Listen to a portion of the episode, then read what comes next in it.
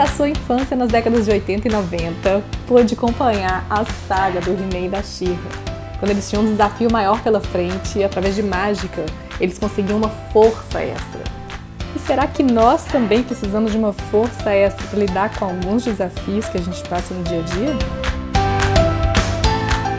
Para quem ainda não me conhece, o meu nome é Luanda Azevedo. Eu sou fisioterapeuta esportiva e também faço parte da rede Vívidos de Saúde e Bem-Estar, Vamos juntos conversar sobre força?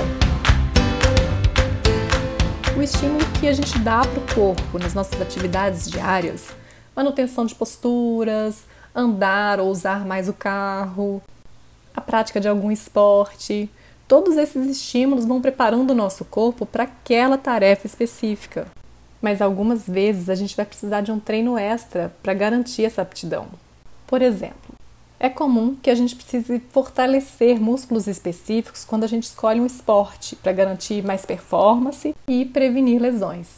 Pode ser que a gente precise de um treino extra até mesmo para nos ajudar nas tarefas diárias, no nosso trabalho, na nossa casa. Mas como saber se eu preciso dessa forcinha extra que vai me ajudar no dia a dia? Reflete aqui comigo. Você convive com dores ou cansaços físicos persistentes?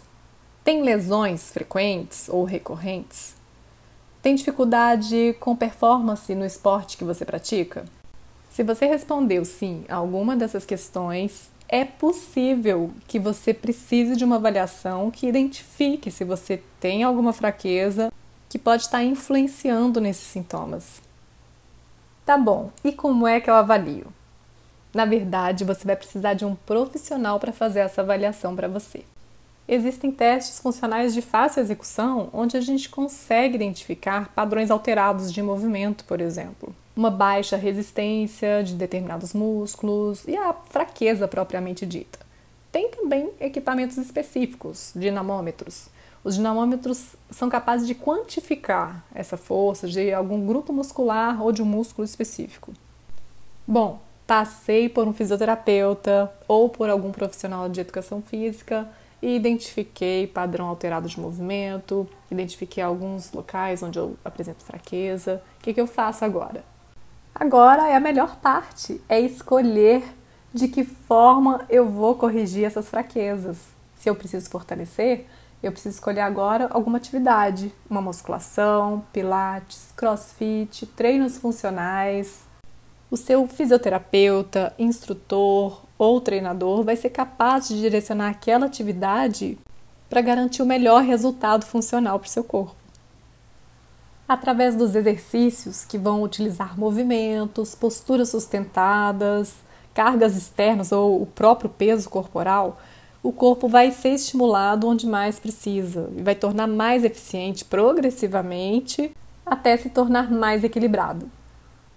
Mas será que só os exercícios são suficientes? Nem sempre. É preciso também garantir uma nutrição adequada, sono de qualidade, tempo suficiente de recuperação do músculo, além, é claro, de uma constância nesses treinos. Se o seu treino for bem direcionado, além daqueles benefícios que a gente já tinha conversado, que é prevenção de dores, melhora na disposição, melhora da postura, o corpo também fica bem mais bonito não é verdade? Me conta aqui, ficou alguma dúvida sobre força? Manda para mim no meu Instagram, luanda.azevedo. E aproveita também para sugerir algum tema que você queira conhecer melhor.